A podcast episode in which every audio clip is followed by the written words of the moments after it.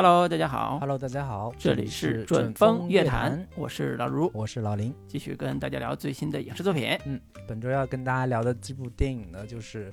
呃日本导演市之愈合的《怪物》，也是最近刚刚出了资源嘛。嗯，那这部电影身上呢，其实我们为什么要聊它呢？它身上有无数的标签，嗯那这些标签呢，都是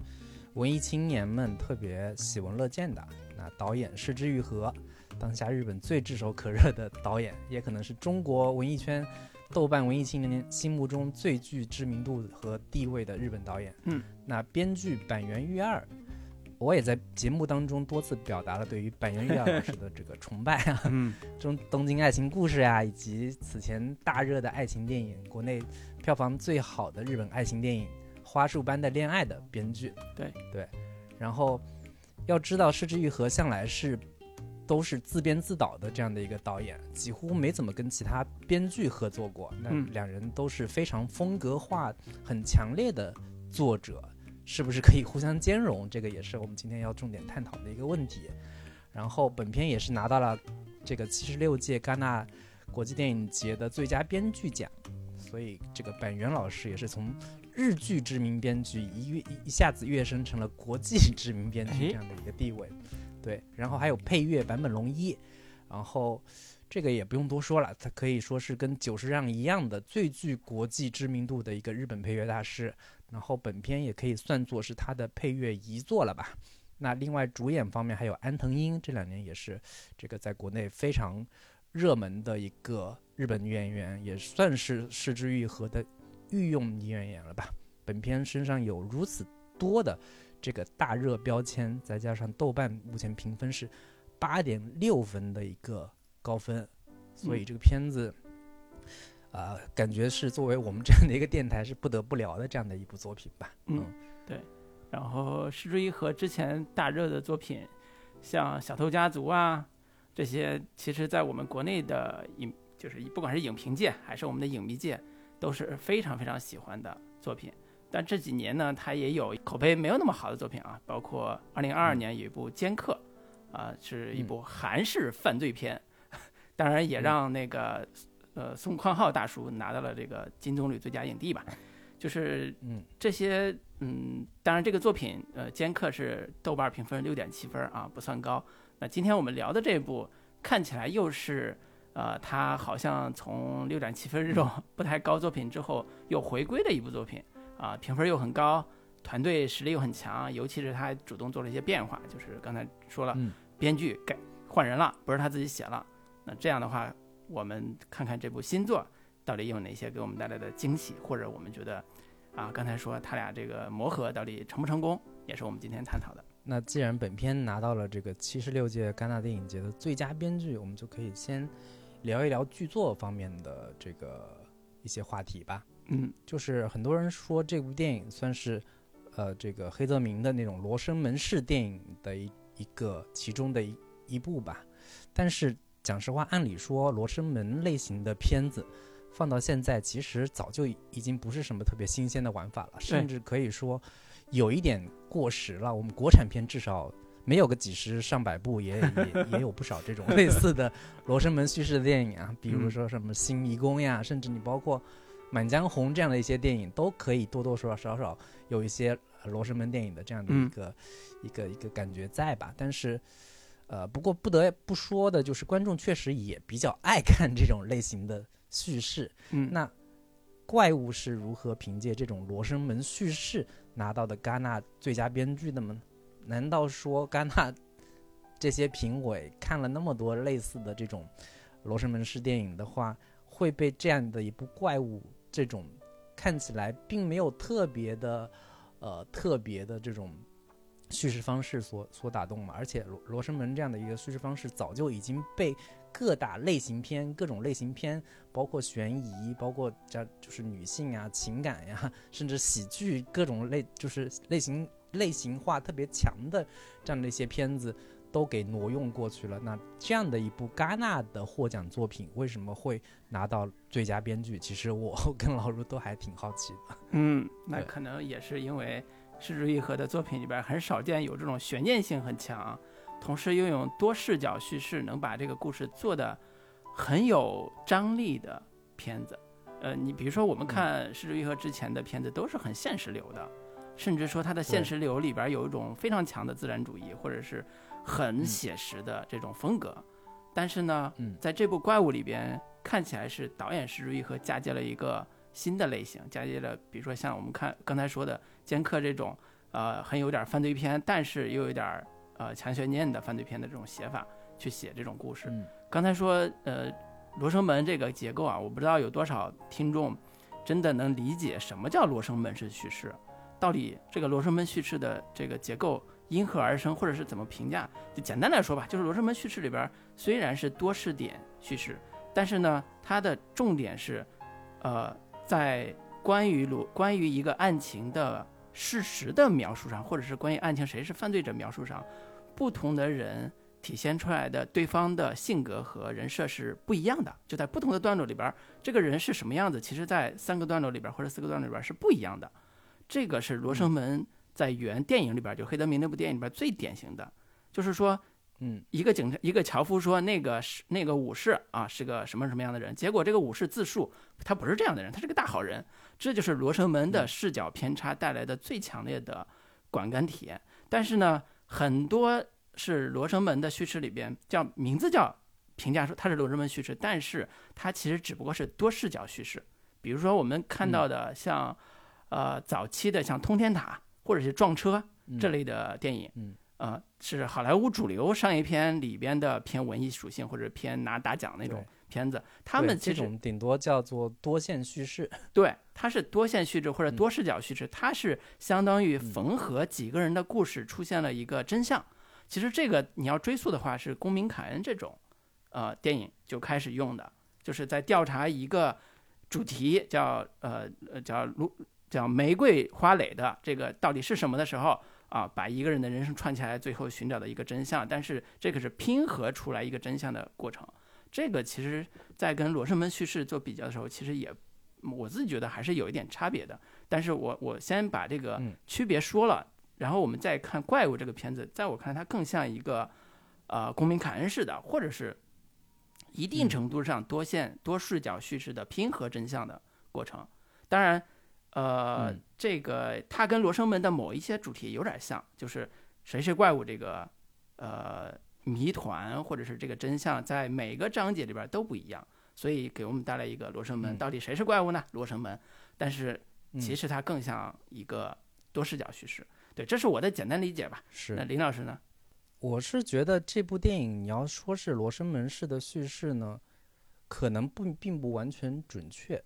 甚至我会觉得这个编剧本人一二其实是有点反其道而行之的这样的一个感觉。就是一般的罗生门的这个故事，其实一般观众基本上都会知道说，罗生门这样的故事就是啊、你一个看法，我一个看法，还有第三第三者还有一个看法，然后每个人的说法都不一样。然后让观众自行去呃选择你你愿意选择或者说你愿意相信的一个一个版本吧。嗯但是在这部怪物里边，它其实是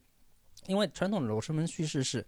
呃，第一个人说完之后，第二个人说了另一个版本的故事，会把前一个人的版本给推翻掉，嗯同时又增加了新的悬念点。也就是在不断的不同的人讲述过程中，观众的一个疑惑其实是不减反增的，就是嗯你会有，你看到不同的人的版本，你会在产生巨大的疑惑，说我到底应该选择哪一个人的版本才是真相的，才是事实的真相呢？这个也是这一类叙事它能给观众带来强烈的反转和悬念感的这样的一个叙事设计。但是在嗯《怪物》这部电影里边，其实是呃不断的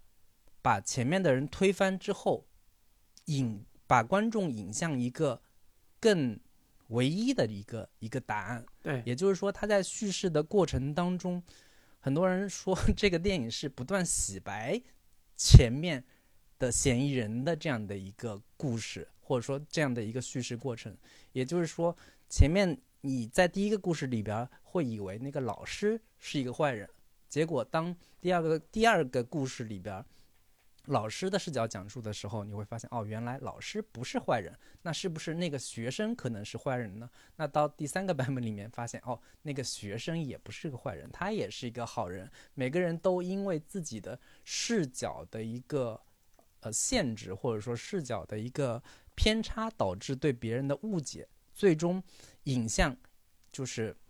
给出一个完整给给出一个完整而清晰的答案，就是。这个故事里面没有人是坏人，大家所有人都是好人，因为一些误解，因为一些误会而导导致彼此的一些呃矛盾，导致彼此的一些冲突。我觉得这个是他跟以往的其他那种罗生门叙事非常不一样的这样的一个叙事方式。嗯，至于说他选择这样的一个方式是要比原。就是早先的这种黑泽明式的罗生门叙事要更高级，还是说这样的叙事方式是更符合当下这个时代的叙事方式？其实我个人也没有完全想得特别清楚。我只我我个人的一个非常直观的感受和观感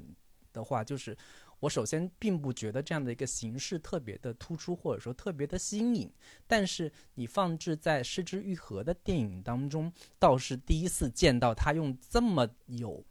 外在形式的会让人非常清晰的看到这种，呃，或呃叙事断裂感也好，或者说这种形式感特别强的一种方式，是第一次在《失之愈合》的电影当中见到的。因为在以往的电影《失之愈合》电影当中，我们往往看到的它的，呃，嗯，影像风格也好，它的叙事风格也好，都是相对偏细水长流，或者说就是很。绵长的、很悠长的这样的一个感觉，并没有说有很强烈的外在形式叙事上的玩一些花招和诡计的这样的一些一些方式。这个只能说是它非常不同于以往的是之愈和电影的这个其中的一点吧。嗯，所以我发现，呃，文艺片导演啊，拍自己作品拿了大奖也好，或者获得国际承认以后，他们往往都有一个转型焦虑。转型焦虑就是。呃，我该怎么拍一部跟大家想象中不一样的电影？其实大部分都是偏类型元素叠加，就是文艺片是，比如说像贾樟柯也好像侯孝贤也好，呃，他们都有这个过程。就是侯孝贤是早年拍这种呃《恋恋风尘》或者是拍现实主义这种片子之后，突然他想拍武侠片，那他就拍了这个唐朝的这个故事啊。那这个是他的武侠片转型，虽然把武侠片拍的也跟。这个 文艺片一样，呃，那那个贾樟柯是拍了《江湖儿女》，就是他，呃，《江湖儿女》的前半节跟黑帮片非常像，但是后半节又走向了另外一种他更熟悉的风格了。那这种其实在我看来都是属于叫我已经拍到一个层次的时候，我要叠加一点类型或者叠加一点悬念，叠加一点嗯某一种风格的时候，它的一个探索。所以我就感觉是是呃，施之愈合在很早的时候，他也有这种。呃，空气人偶那个时候是叠加拍的，有点像科幻片吧，自己有点我我自己觉得。然后像那个奇幻片吧，对，奇幻片。然后像那个非常嫌疑人，我都没咋看那个片子，因为口碑特别差嘛。嗯。又有命案，然后我就说，哎，这肯定又想做点悬疑片或者犯罪片的这种叠加，就是所谓的杀人犯罪，然后叠加一点这种强情节元素，呃，去处理他的故事。呃，所以到了这一步。其实经历我刚才说经历过尖刻这种，嗯，不算很成功的这种尝试的之后，他试图再拓展他的类型版图或者是元素版图的时候，他找了，呃，板垣裕二这样一个名编剧来帮他处理结构上的或者是更复杂的叙事上的类型化的一种尝试。那板垣裕二的写法，在我看一个采访里边，就是石竹一和就评价他说，他的很多作品像写写电视剧嘛。你的每一集里边都可能有一个试点人物，但是像白云二，他喜欢写的是前，比如说前几集写的是一个女性视角，但是到下一集就写了一个男性视角，翻出来这个故事的另外一面，然后让这个故事显得很有意思，很有噱头。其实这个让我想起来那个四重奏不也是吗？四重奏里边一开始是几个人在那儿，呃，就是练琴，呃，组组乐队，但是这几个人到底是什么人生故事，其实没有交代。然后突然有一集交代了一个。男主他跟他的办公室的呃同女同事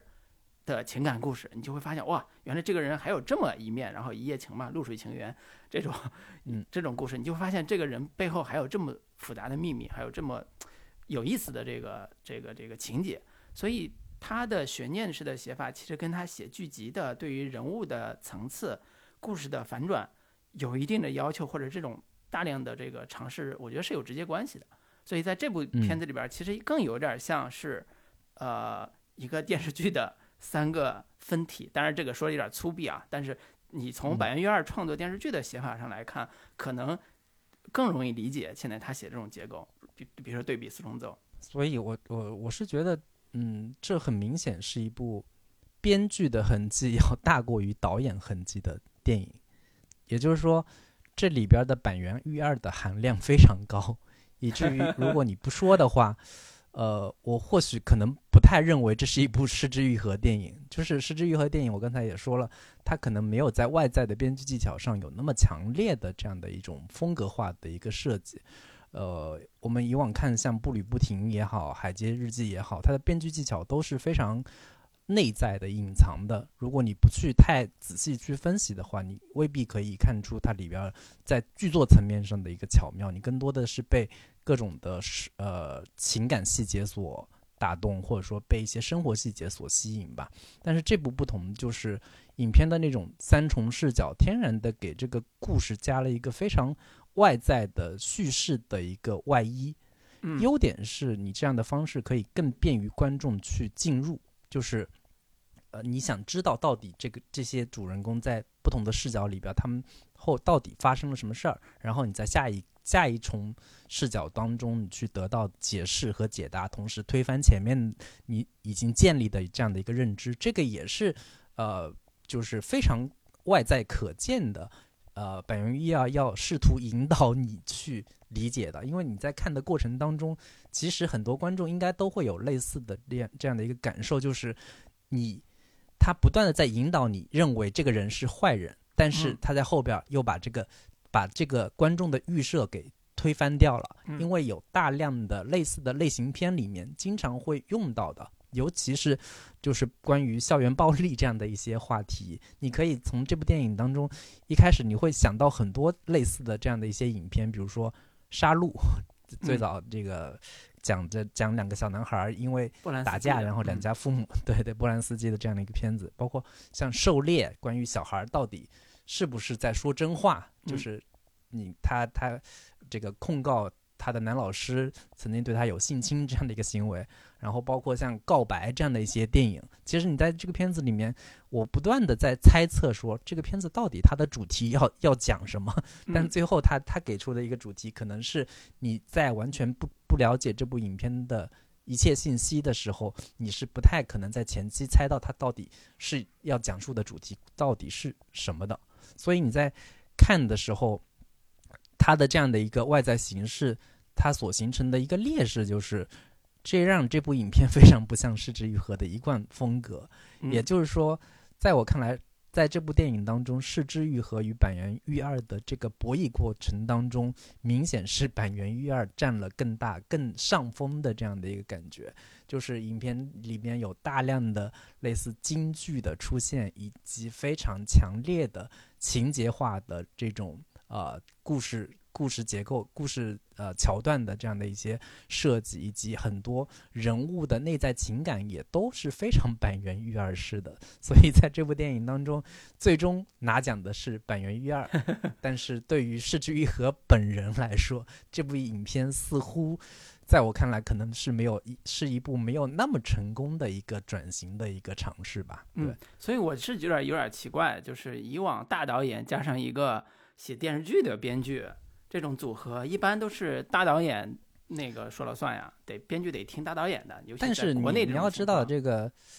这个板垣一二老师自从那个花束般的恋爱大获成功之后，他也已经不是这么就是单纯的 简单的一个电视剧导演了，人家也是。我就说，但是跟那个石之愈和在国际影坛的地位相比，那还是差很多的。所以我就觉得这种组合是一个特别有意思的日本。呃，编剧和导演的组合，就是，呃，说白了就是互相尊重，甚至尊重的有点刻意。我自己觉得尊重有点刻意，就是几乎到了我自己觉得啊，几乎到了呃板垣育二画了一个框，石主一和来做一个执行导演，或者发挥他最擅长的调教演员的这个 能力，把这个戏拍好的这种这种感觉。嗯嗯，对，所以其实我觉得这里边的呃，这个谁强谁弱是一个，当然是我们呃可能的猜测啊，就是我们的呃嗯。观察或者猜测，但是给我带来直观的体验，就是因为它的强剧情、强悬念的设定，呃，过于的为了反转服务，或者过于的为了技巧服务的时候，很多嗯。情节反而会觉得很突兀，反而会觉得有一些呃，在跟之前看《失之愈合》的那种很自然流动的情节比、情绪比，会觉得有点刻意，甚至有点主题先行的这个感觉。嗯，当然，我觉得这些都可以在我们接下来在梳理故事、梳理情节的一些呃思考的时候，我们可以一一列举啊。只是说这种感官嗯感受在看这个片子的过程中是很强烈的。嗯，因为我们在看，因为我也看了大量的是这个板垣一二的日剧作品啊，他嗯的这种、呃多视角交叉的这样的一个叙事方法，然后以及前面让你以为这个人这个呃前面只展现这个人物的某一部分，嗯。然后让你误解以为他是这样的人，结果后边儿他随着他更深入的切入这个人物的更深层的内心，甚至包括他更幽微隐秘的一些生活的一个片段，或者说他的个人的一些秘密之后，让你对这个人物人物产生一百八十度的嗯。这个翻转，或者说理解上的一个全面的一个推翻，这个是本本源育儿一贯的 呃叙事方式吧，或者说一贯的。对对对，包括四重奏刚刚刚刚提到的，还有像大豆田和他的三个三个前夫，也嗯都用过类似的这样的一个手法。因此，他在这部电影里面使用的这样的一个叙事方式，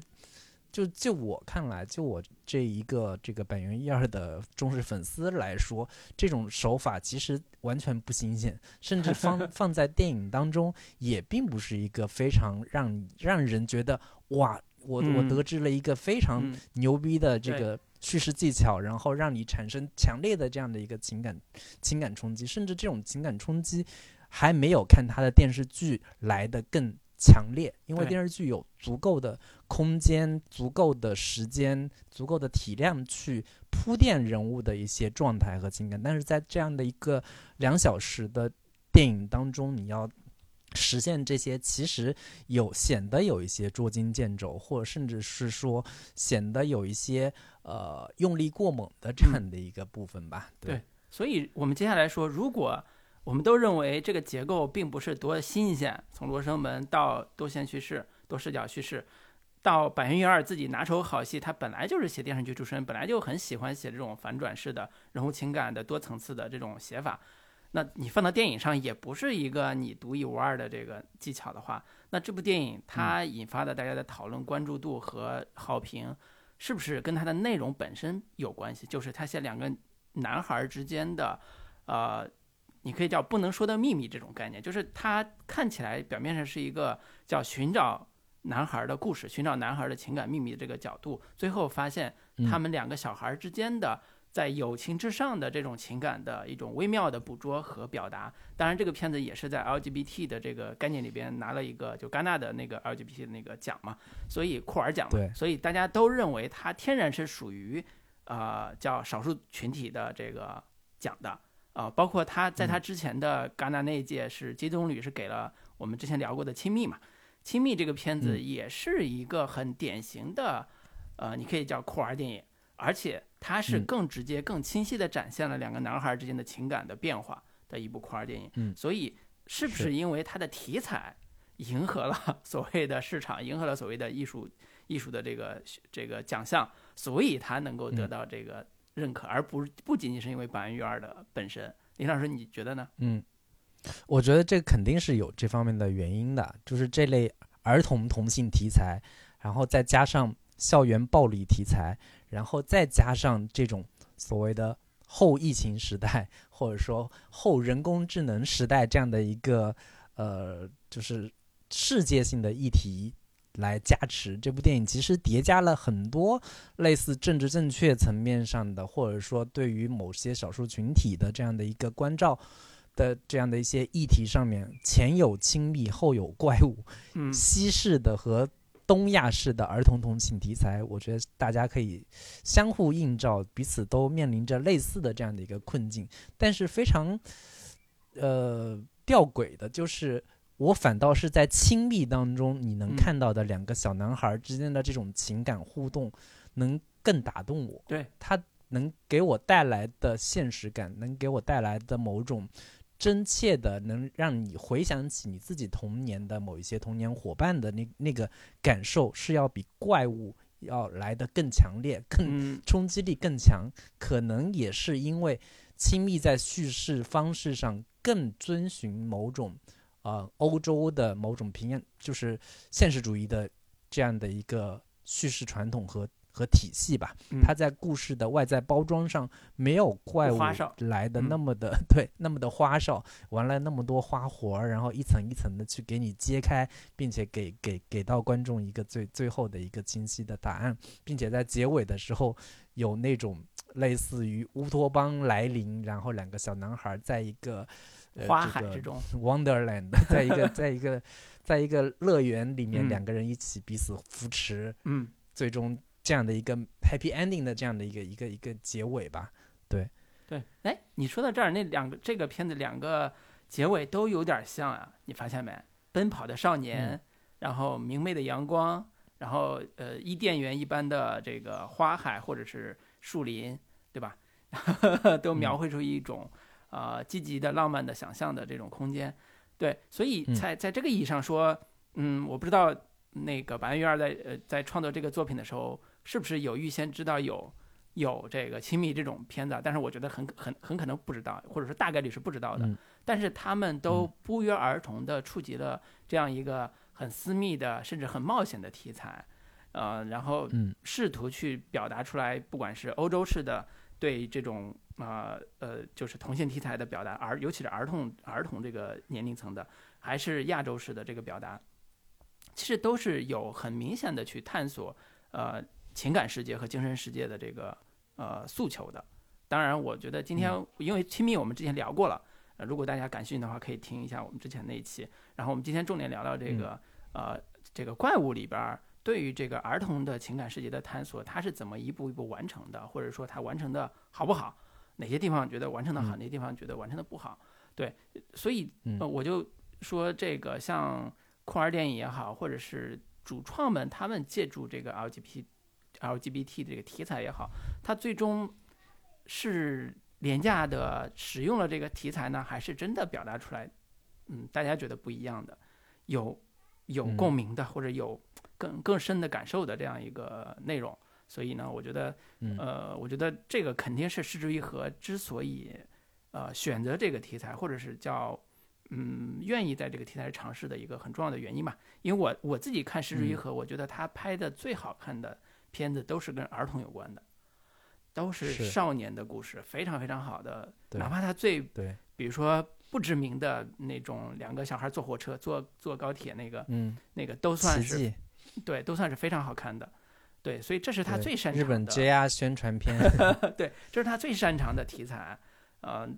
他拍过非常早期、非常残酷的社会性的那个那个题材，无人知晓。对，无人知晓也拍过很浪漫化的。也拍过血亲的，呃，如父如子，对，所以这些他都尝试过了。他现在要尝试一种新的儿童故事，新的儿童情感，就是今天我们聊的这个酷儿题材的儿童情感。对，因为就是你以往我们看，不管是呃无人知晓也好，还是如父如子也好，还是奇迹也好，嗯，呃，你能感觉到失之愈合是很擅长拍小孩的，并且他的电影风格也跟儿童题材兼容的特别好。但是，你看他以往的那些片子的时候，你不会把这些小孩的情感往啊两个小孩的同性情感去去去理解，或者说去去联想吧。但是在这部电影当中，我个人是觉得，呃，失之愈合是不是有某种创作焦虑，或者说 他想要在自己的电影当中增加一些更有冲击力的，或者说在。议题层面上先行的这样的一个元素，来吸引观众，或者说能在国际上引发更多的一个关注和讨论的这样的一个议题设置吧。这个可能是跟我们以往认为的失之愈合这样的一个非常谦和的、非常彬彬有礼的这么一个呃日本导演，跟跟我们以往的这个固有印象、既定印象有所不同。就是你会觉你会觉得他应该不太会对这个题材感兴趣，他应该也不会去把儿童的这样的一种情感往这个方面去去去描绘和刻画。但是这个你也咱们也不能特别小人之心的去去揣度他这样的一个意图，就是，但但从个人角度来说，我会觉得，呃，失之于和可以更多的保持自己固有的原先的风格，而不要而不必非得去去。趟这个啊，不应该说是浑水啊，或者说去你就不能去进让人家入这样的一个进步吗？领域，真是，人家是也要是是进步嘛，对吧？是可以进步，但是嗯不知道，反正总总觉得哪里不太对，或者说嗯，有某种呃更企图心和野心的这个这个成分在包包含在里边儿，使嗯得嗯。我在看完这部电影的时候，会觉得它没有那么的纯粹，没有嗯。那么的呃原本的失之愈合的初心的那 那样的一种感觉吧。嗯。甚至说跟我以往看《失之愈合》电影所带来的感动，可能在这部电影里面，嗯，没有没有给我那么强烈的一个冲击和和和和触动吧。但是都但是从都怨板垣育二是吧？都怨编剧，但从对从观感来说，这部电影其实是好看的，就嗯是对，呃。算是这个今年开对嗯开年看看过的这些啊、获奖影片里边非常动人的，也是符合当下观众的某些呃心理预期和心理诉求的，它有某种治愈和和疗愈的功能在的。嗯。对。呃，我觉得呃的确是这个话题分两趴去想，一个就是呃这部片子本身的可看性非常强，啊、就像你刚才说的，它的悬念结构还有情节的反转，从这个点上来讲，呃，对于很多普通观众来讲，呃，如果他看《板垣育二》这种长时间的呃生活流的电影有点昏昏欲睡的话，那这部片子其实始终都有一个大悬念在吸引着你，比如说是不是遭到了霸凌，就是凑他们家这个小孩儿，以凑的这个身份的这个小学生，是不是遭遇到校园霸凌？他妈妈怎么为了他去学校辩驳，呃，找真相，然后试图去找到这个孩子到底怎么回事的这个真相，在这个前提引导下，一层一层地去拨开他身上发生的故事。那这个三段论、三段式的结构，其实足够有悬念和情节的反转，一步步挖掘出来这背后的真相。这比很多生活流的电影都要情节性强、反转性、反转性强，然后故事性强，嗯，呃，可看性是很高的。同时呢，它也会带来另外一个我自己认为的问题，就是就像我们刚才夸板垣育二这个编剧一样，就是因为他设计的这个故事结构过于的强，情节反转过于强，带来了强情节的比较常见的问题，就是人物的行为动作有些会比较突兀，比如说像那个女女校长在。嗯，那个有一个超市里边儿，他突然把一个小孩绊倒了，就这种情节在整个前后文里边儿，它的突兀性非常强。然后到了整个片子看完片子之后，你也觉得说这个情节好像想表达的东西有很复杂，又不是那么清晰，会产生嗯。非常多的疑惑。类似这种点，在这个片子里边，至少我觉得有五六处之多。这个嗯感受在以前的版垣呃《失之愈合》的电影里边是非常少见的，大部分都会比较嗯。呃自然的、比较有层次的把你的困惑都能表达清楚，但是在情情节性比较强、反转性比较强的这种呃结构里边儿，其实没那么多空间，或者说他没有那么多嗯。呃，就是所谓的这个篇幅，把所有的人物都能，或者你产生所有困惑的这些原因都能给解释清楚，甚至到了嗯。故事的第三段，两个男孩的真相被通过观众的视角看到的时候，就是因为这是男孩视角去讲到底发生什么的这个真相的时候，他们两人的情感的变化其实也是比较突兀的，在我看来也是比较突兀的。呃，所以跳出这个突兀感去看的话，会觉得如果这个导演想拍一部，或者这个导演和编剧他们想创作一部关于酷儿电影的这个主题的话，呃，关于两个小孩儿的友情以上的这种爱情关系或者情感关系的这个亲密关系的这个话题的话，那他用了很多障眼法，就是这个障眼法就是刚才说的强情节的部分，比如说以为是校园霸凌，没想到是这个；以为是这个家暴，没想到是这个；以为是校长学校的老师欺负他，没想到是这个。所有的这些设置的烟雾弹、强情节的是悬念，最后只是为了揭开原来这两个小孩之间的情感是这样的话，会有会让我觉得有一点就是迂回，或者叫避重就轻，或者叫有点回避。他其实并没有找到一个特别像亲密这种很真实自然的一种。情感的张力去把这个故事传达的更加好。当然，我觉得不可否认，很多观众看完这个片子之后，到了第三段，依然会被第三段里边两个少年的情感打动。我觉得完全合理，而且非常，呃，符合我们的观看预期。但是，你跳出这个这个叙事结构来看，如何表现出来这两个男孩之间的情感故事，其实有更多的写法。或者叫更好的写法，在某种程度上啊，更好的写法。当然，人家是戛纳金棕榈的最佳编剧奖，我我说更好的写法，这种是自己打自己脸。但是，其实从理解成本上来讲，或者对这个故事的不满意的点角度来讲，也许这两个男孩的故事里边有可以解读的，或者可以写的更多的故事。但是因为，嗯，板垣燕儿太会写戏了，他太会写金句了，太会写那种莫名其妙的句子给你带来的感动了，所以你会忽略掉。你会忽略掉我刚才提的这些问题，比如说什么叫莫名其妙的句子带来的感动，就是比如说转世，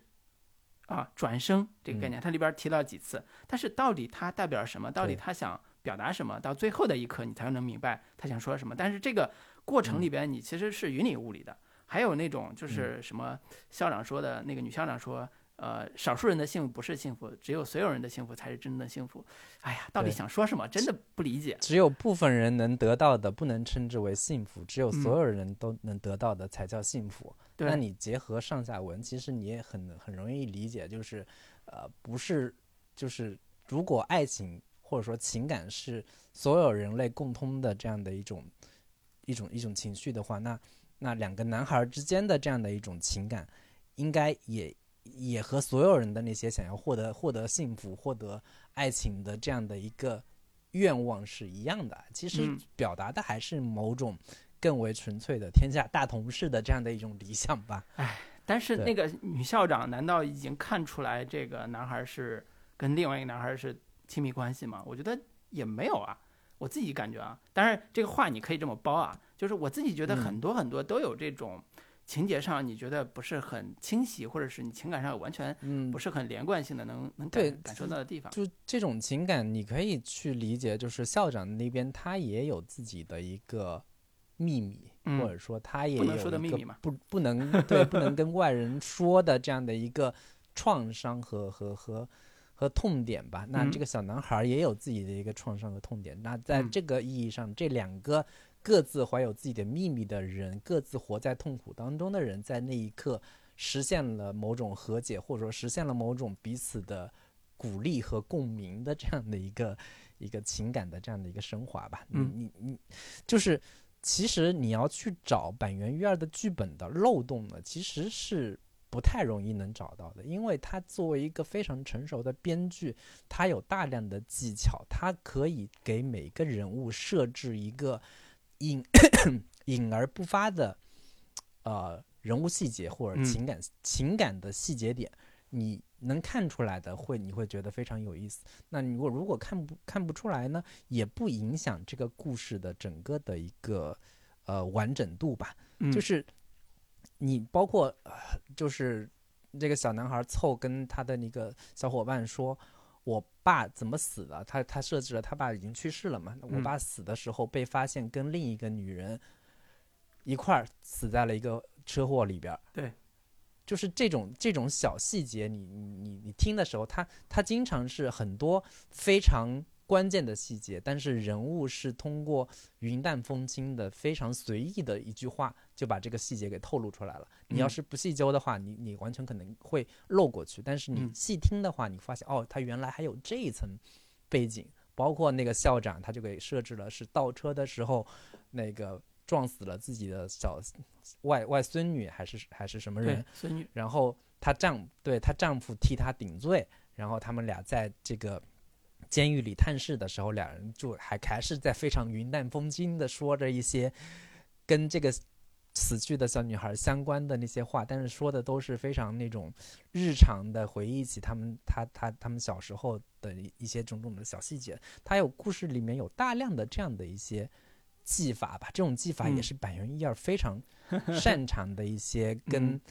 嗯可以说是用一些小比喻，用一些小的那种非常小确幸式的那样那样的一些台词去表达，包括他说爸爸现就是那个小小男孩凑说我我爸爸现在应该已经转世了吧？他会他会变成什么呢？然后他他的母亲就跟他探讨起来说啊会不会变成马？会不会变成什么？然后他说会不会变成一个长颈鹿？这样我可以在阳台上我就可以看到它了，等等类似的这样的一些小细节。但是我觉得这个可能恰恰就是呃很多影评人或者说很多专业的影评对他比较不满的一个核心的一个点，就在于说板垣育二这样的一个编剧太会写戏了，太会写人物了，太会引导观众了，以至于你会觉得这个故事里的所有的人物都是编剧的某一种意义上的提线木偶。嗯就是我想让他怎么样，他就可以怎么样，而不是一个非常纯粹的纯现实主义的这样的一种做法和写法。它像比如说欧洲很多的那些就是纯现实主义技巧的导演，比如说达内兄弟这样的一些呃这个欧洲导演，他会他的那个什么单车少年呀。等等的这样的一些一些作品，它里边所呈现的人物的复杂度是非常非常丰富的。那个小男孩可能是一个极其邪恶的，这个有有有非常邪恶的恶行的小孩，但是又有又有一个非常纯真、单纯、善良、可爱的另一面，就是这这种层面的这个人物的丰富度和复杂性，其实在怪物当中其实是没有的，就是。板垣一二在这个这个剧本当中，他只是给这些人物一个非常简单的标签，并且给他一个看起来非常意味深长的、非常有呃残破感的人物的一个呃背景和处境吧。但是嗯你没法把它当从当成是一部非常现实主义程度非常高的、非常按非常按照现实主义这样的一个逻辑去。拍摄的这样的一个电影，因为它的所有的人物都为某一种戏剧功能服务，为某种它的电影的主题所服务。这样的一个技巧和创作方式，往往是很多更偏类型化的、更商业化的编剧和这个创作者会选择。采用的一这样的一个方式，但是你如果用那一套电影节体系的标准来看，它会显得没有那么的高级，这也是很多专业影评人可能对他有所不满的一个核心的一个原因吧。嗯，对尤其是他那套文本需要更好的翻译来解释、来说清楚的话，那在看电影的过程中，这些所谓的警句妙语都会打折扣。包括甚至呃，我在看这个电影的时候，里边有一个情节是。那个男老师，呃，英泰，他突然发现了原来这两个小孩的作文是有，呃，相似之处的，或者叫他里发通过一个同学的作文发现了另外一个同学的秘密，然后他去救那个孩子在台风台风天。对，他在翻译的时候，那个作文是有一点藏头诗的这样的一个，但是那时候你能看出来吗？我是看不出来的，因为翻译完全没有交代。你不了解日语吗？对啊，你只能看到一个文章，就是一个小孩写的作文，然后老师眼前一亮，说：“嗯、哎呀，我知道了。”然后就去救孩子去了。具体说这个文章写的是什么，嗯、是不是藏头诗，还是说什么，嗯、其实都不知道。包括你说的藏头诗，我查的资料里边可能也不是这个逻辑。他说的是，呃，他的里边藏了另外一个小孩的名字，比如说，嗯，所以这种细节你通过就是所谓的台词或者通过一个就是字幕，你是 get 不到的。那些大量的细节，可能的确成为我们在看电影可能对于日本日本观众来说，这个这个可能不会成为一个问题，但是对于不了解日语的这个观众，这个就成为一个理解的障碍了吧？嗯，我觉得这种细节其实挺多的。嗯、而且我刚才为什么说他在最后第三部分把两个小孩的呃亲密关系的这个部分提炼出来的时候，会让人觉得哇，原来你在说这个，这个是我看的时候最大的感受，就是到了故事的最后快要将近收尾的最后半小时的时候，原来他想写两个男孩的这个这一面的情感故事的时候，那种惊讶，那种呃非常错愕的这种感觉，因为我的确没想到白月二是写这个往 往这个方向写的，因为我之前也不会查这个片子具体要讲什么这种资料。那这个感受的另外一面就是，你跳出这个最后半小时，你看到整个片子里边另外的一个半小时写了很多很多的戏是成人世界的那种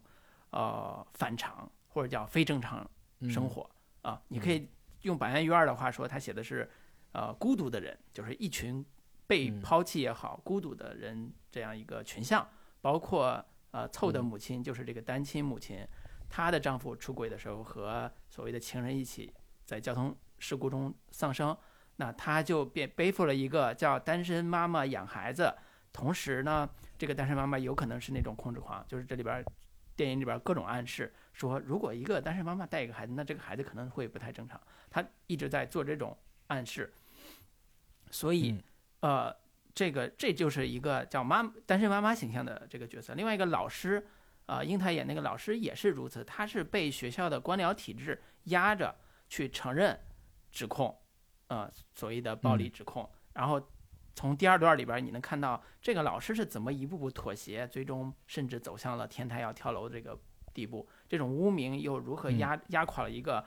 呃特别热血的一个小学老师啊，小学体育老师啊。然后到了那个女校长这边，又有几笔写出了一个女校长，嗯，比如说她经历丧丧孙女之痛的那种漠然，和对于孩子的这种，比如说刚才说超市里边故意把哭打闹的孩子绊倒这种，这种让观众觉得很错愕的这种情节，以至于到后边又出现了一个很感人的一幕，他和凑在一个呃乐器室吧，教他怎么去吹那个吹那个长号，就是这是。被压抑的、被伤害的一个女校长，同时表现出来复杂的一面，哪怕这种复杂在当时看的时候是特别突兀、特别强烈的，嗯，不兼容的。然后还有像那个另外一个小男孩的爸爸，那个爸爸也是特别奇葩的一个酒鬼。然后他的妻子抛弃他之后，他就对这个自己的儿子各种家暴。然后这个儿子表现出来女性倾向的时候，他就各种用暴力去矫正他，甚至去污蔑他，骂他是猪脑子。原来他是那个怪。父亲眼里边的怪物，但是这个这个父亲这个男性是里边非常典型的一个呃施暴男的这个家暴男的这样一个家暴父亲的这个形象，就是他所有的这些周围环境里边的大人世界是一个我觉得笔墨非常重，而且塑造的非常清晰的一个成人世界的群像。同时呢，嗯，他把这种群像叠加在这两个小男孩的人生、小男孩的情感的这个环境里边。会让人觉得，嗯，他其实并不完全是写一个，你可以叫酷儿电影或者 LGBT 主题，他想写的东西很多，他想他想完成的东西也很多，呃，这这这是一个，嗯，在看的时候你不觉得他有什么比例啊，或者有什么错愕的地方，但是你跳出来看，你会觉得，如果他想写两个男孩的故事，他有很多种写法，他不用借用这种结构写，但是他借用这个结结构，其实要完成的更大的一个。某一种哲学命题，在我看来，就是人和人之间，或者是人他人地他人即地狱吧，这是这种很俗套的这种 存在式的啊，人人的境遇式的困境。然后，嗯，所以我自己觉得，如果他呃能够得到像戛纳这种大奖，他一定不是仅仅靠的是题材红利本身，因为像刚才提到的，那亲密比他写的感人多，是更感人，在这个小孩的这种情感基础上更感人。但是他还是有一些社会性，还是有一些所谓的想通过社会性的表达来完成一种故事模式的企图的。但是这个企图好不好，呃，表达的准不准确，我觉得另说了啊。我自己觉得还是有一些刻板的啊，在这种表达上，嗯嗯，就是这个电影，你你相比《亲密》来说，《亲密》要比它的故事主题表达上要更纯粹、更简单，嗯，也更直接。然后，呃，可能怪物这部片子，你你得分成两部分来看，一部分就是这个小男孩凑跟他的那个小伙伴之间的这个相对偏儿童片的这个部分，然后另一部分可能就是成人世界当中的这个成人的群像，这样两个部分去理解这部电影。那从这个意义上来说，这部片子之所以呃在某种意义上能够得到戛纳评委的这样的一种。呃认可或者说是共鸣的话，我觉得这个片子也是呃失之愈合。呃，跟以往的电影不太一样的地方，就是这部片子它似乎想要更切中的是一个更当下的时代命题。这种时代命题就是在一个越来越分撕裂的、越来越分裂的世界当中，每个人都看似我已经得到了这个身边的人或者说其他人的所有的一切真一切的认知和真相，但是他这个片子里面其实。很清晰的就表达了，是说你所看到的仅仅只是你看到的而已。那结合这种当下的互联网时代的这样的一个舆论场的这样的一个环境，可能每个人在网上我们看到一个事件之后，迅速的就对这个这个人这个事件当中的人得出一个非常主观的某种印象，或者说某种主观的偏见，但是。当我们补全了这个人物、这个人的另一面的时候，你会发现说，这个人可能完全不是你所想象的那样，那个事件可能也不是你你所想象的那样，可能有更复杂的另一面，或者说这个当事人也可能有更呃不为人知的某种隐情。那你你眼中的坏人，你眼中的怪物，可能也是因为你的某种偏狭的视角，你的某种偏见。所导致的，我觉得这个可能是这个片子最核心想要表达的这样的一个主题吧。我觉得从事从事之愈合来说，他向来不是一个特别擅长表表现那种非常深刻、复杂、哲思的这么一个导演，他更多的还是一个偏呃。感受型的，或者说偏一个直觉型的这样的一个导演吧，他不太可能会去在他的电影里面加入特别宏大的、特别宏观的那种世界意义上层面上的这样的一个一个表达。但是，就是因为这样的一个看起来相对比较简单俗套的一个情感表达，确确实实是切中了当下时代的某一种呃共同的某一些。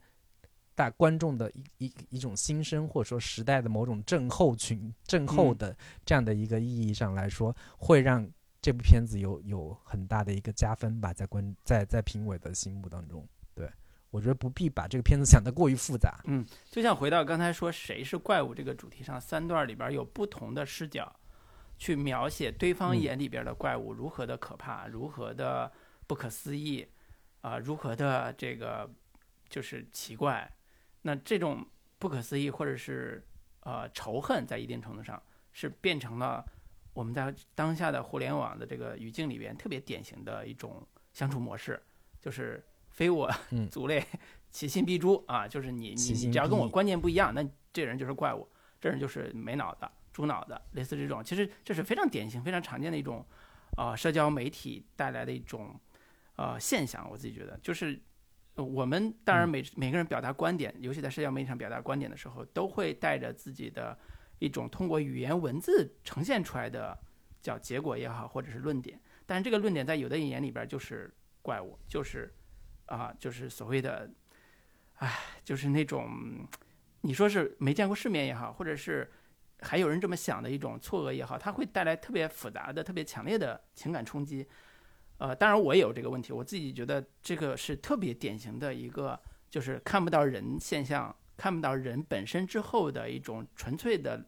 论点式的、纯粹的理性或者非理性的一种冲击。当然，我觉得这个电影你你非到非要上升到社交媒体的话，那可能这是一个叫因现象而本质的一个话题，就是它没有描写社交媒体这个语境，它描写的是一个社会嗯活动、社会群像。但是你从社交媒体这种抽象的。你不知道背后发这个文字的人是是条狗还是个人的这种所谓调侃之下所形成的一种呃新的社会现象，但是我我个人还是觉得在这套逻辑的背后，谁是怪物这个主题的确像你说的，它是有当下性的，而且这个当下性其实也是这个片子里边非常好表现的、非常好的突出的表现出来的一个论点。所以从这个意义上说，那这是板垣于二带来的。优势或者百分之二带来的非常好的一个一个加加分项啊！如果刚才我们有一些论点对板垣老师不敬的话，那这个部分就是大主题层面上的呈现和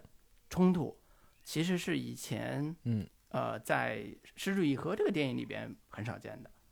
我觉得《失之愈合》在家庭伦理这个语境上已经写的，已经它已经呈现出来，已经无无人出其右的这种深度和细腻和丰富。嗯，嗯但是在家庭伦理这个基础之上或者之外的那些东西，可能这是这是这一次白云二给他带来的部分。对，所以我自己看的时候，我有一种嗯很很奇妙的感觉，就是它跟我前段时间又看那个呃不能承受的生命之轻，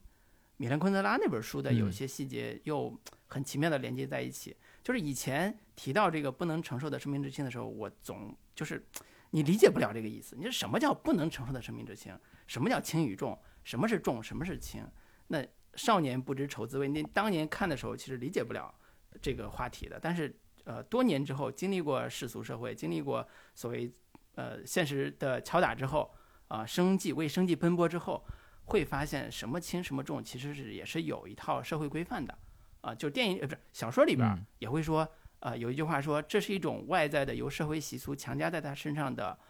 呃，那是德文叫“非此不可”，就是贝多芬那个交响乐里边那个“非此不可”，他电影里呃小说里边有这个点题。然后叫社会嗯习俗强加到他身上的这个“非此不可”，其实在一定程度上就是那个重。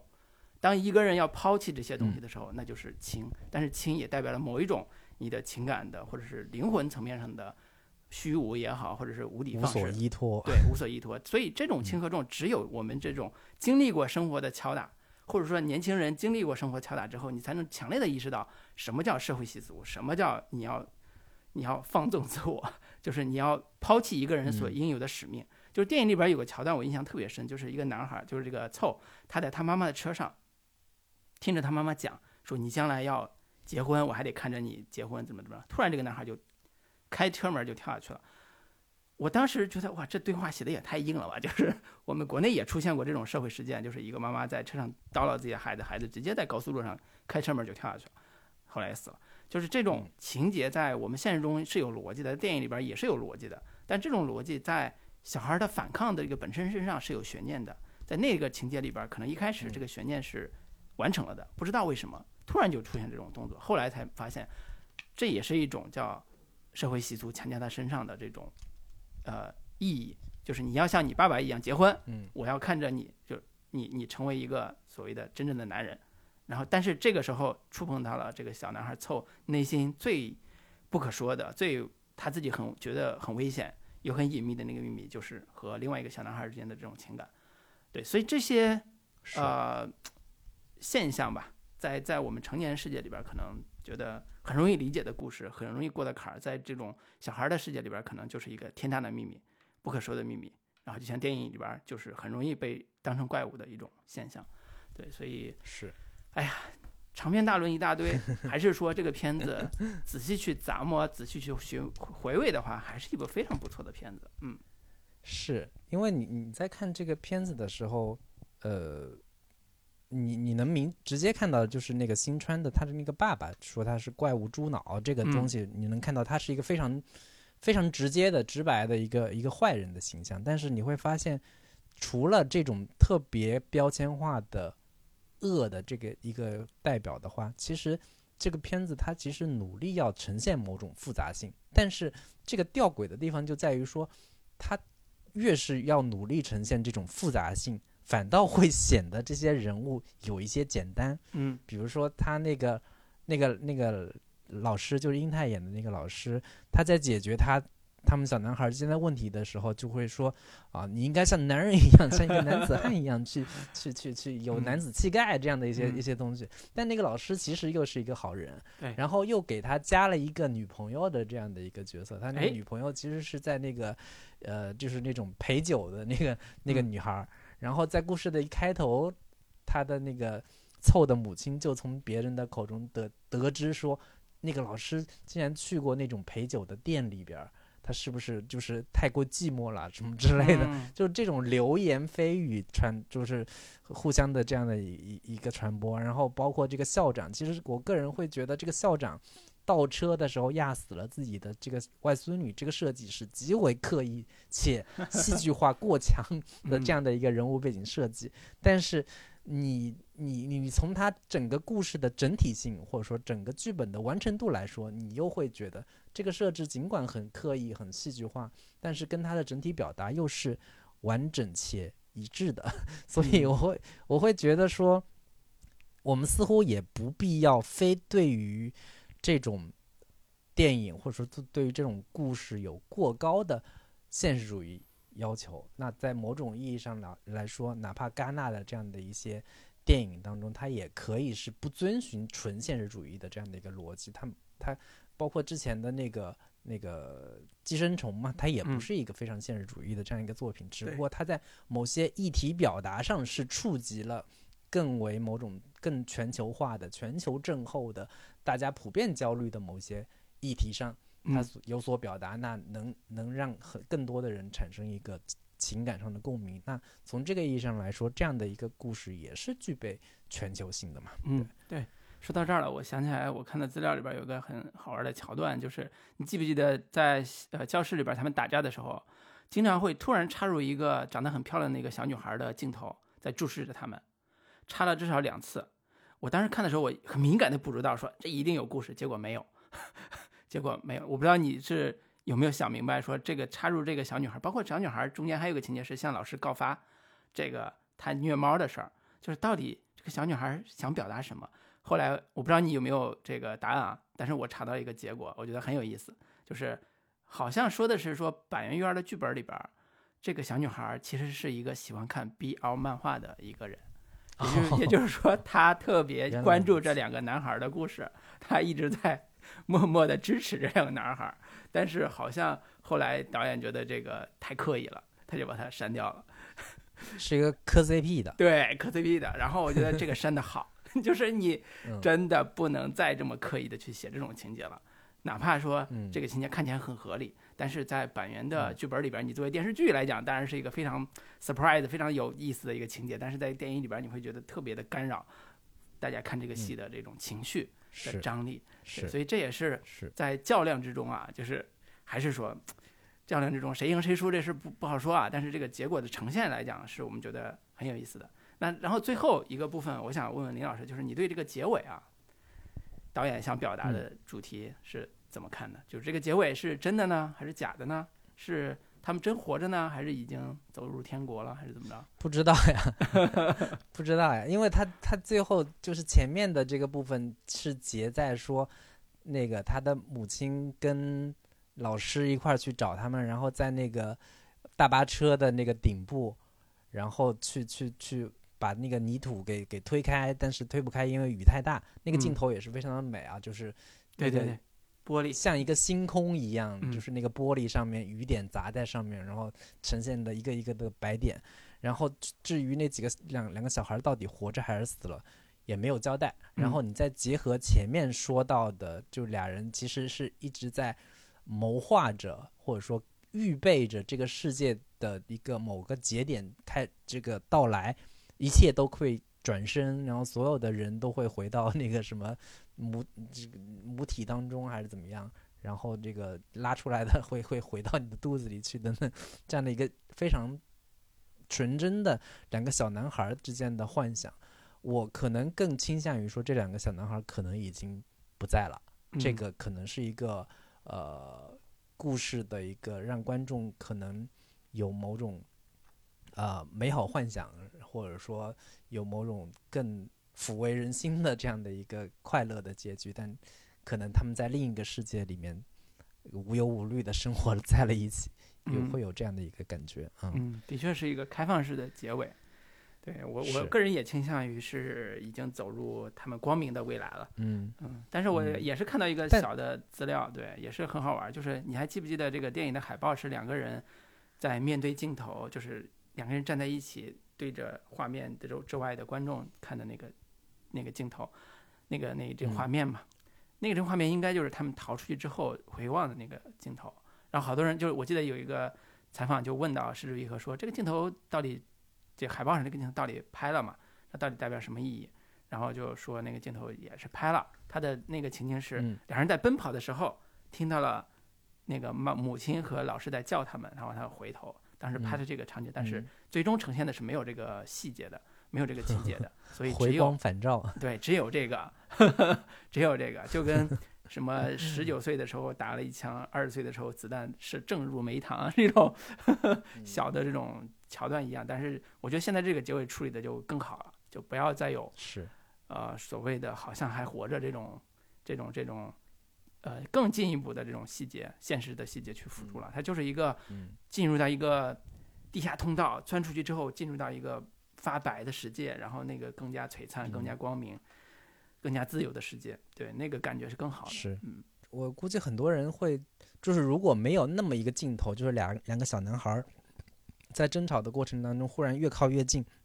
感觉马上就要亲上了这样的一个镜头的话，很可能很多人会觉得这只是一部单纯的两个小男孩儿之间彼此欣赏，或者说彼此的一个呃。就是彼此抚慰、彼此温暖的这样的一个嗯非常单纯的这样的一个情感吧。我相信很多人如果没有那那那样的一个镜头的话，会是的，会不会往那个那个方面去去想吧？但是确实里面有很动人的几个小细节，就是他们俩在那个火车上玩嗯那个游戏的时候，就是互相在头上放一个动物，然后彼此就是问线索嘛，然后嗯。问到其中一个的时候，那个那个小男孩他说这个动物是会那个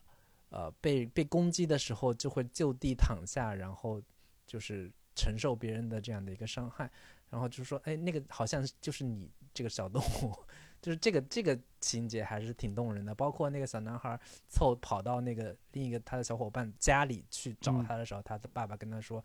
他已经好了，他 已经以后你们俩就不要再再嗯在一起玩了。然后门关上了，结果忽然那个小男孩一开门说：“我说谎了。”然后嗯一下子就被父亲给给给给给抱回去了。就是这这几个情节都还是挺动人的，在两个小男孩之间的这种情感。他父亲在那个地方还说了一句特别奇怪的话，我当时看的时候，他父亲说他有一个我们要转学了，他在那个地方有一个他很喜欢的女同学。我当时看到这个话的时候，我觉得也太突兀了，但是的确是为这个情节服务的。他已经有相亲对象了 对，但是你刚才说这个两个小男孩的呃友谊故事也好，情感故事也好的时候，我在想说，我们小时候也是这样的呀。两人几个小孩儿，尤其男男性小孩儿，都是在一块儿钻山洞，然后撒野跑，然后一起烤红薯。我天，那的确没有这个想法啊，的确没有这种所谓两人要将来成为一对儿的情感的这种想法。但是那种友谊本身也是很纯真、很很很好玩的这种男孩儿之间的故事。所以这个片子在一定程度上，嗯我个人还是比较倾向于它是相对保守的去处理了刚才说的这个，你说是呃亲密嗯关系，就两个男孩儿之间亲密关系这个部分，对他也没有嗯直接的去阐释说这两人就像亲密一样，亲密那部电影一样，它是一个特别明显的、特别典型的在儿童嗯呃性心理成长的过程中，呃最终走向呃同性恋的这个过程中，他的一个这个嗯叫什么起因吧，或者是起点，他也没有这么嗯去处理。我觉得这是他好的地方。所以说他是，所以他是东亚的这个儿童同性题材嘛。东亚的故事，它就是会比较暧昧。嗯，对，他没有嗯一种简单的因果关系，说我一定是这样的人，他们一定是这样的嗯关系，他将来长大之后一定是这样的关系。我觉得人的复杂性就在于此，它不是那么的容易界定的一个物种或者叫人嗯群。所以这个这个怪物其实还是内涵还是比较丰富的。除了大人世界当中彼此把对方当成怪物，那这种小男孩之间的这种情感，包括他的父亲把这个小男孩也当成怪物、猪脑子这样的一个对待，其实也是某种怪物的这样的一个隐喻嗯，的内涵在里边吧。对，嗯对行，那今天关于这部怪物，我们基本上就跟大家聊到这里。老卢还有啥别的要嗯，没有了，展开的？没有了。嗯，行，那就跟大家聊到这里。然后还没有加群的朋友，欢迎在微信当中搜索“准风乐坛播客”的首字母 C F Y T B K，就可以找到我们的微信群聊。欢迎嗯大家加群。那跟大家说再见吧，拜拜。拜拜。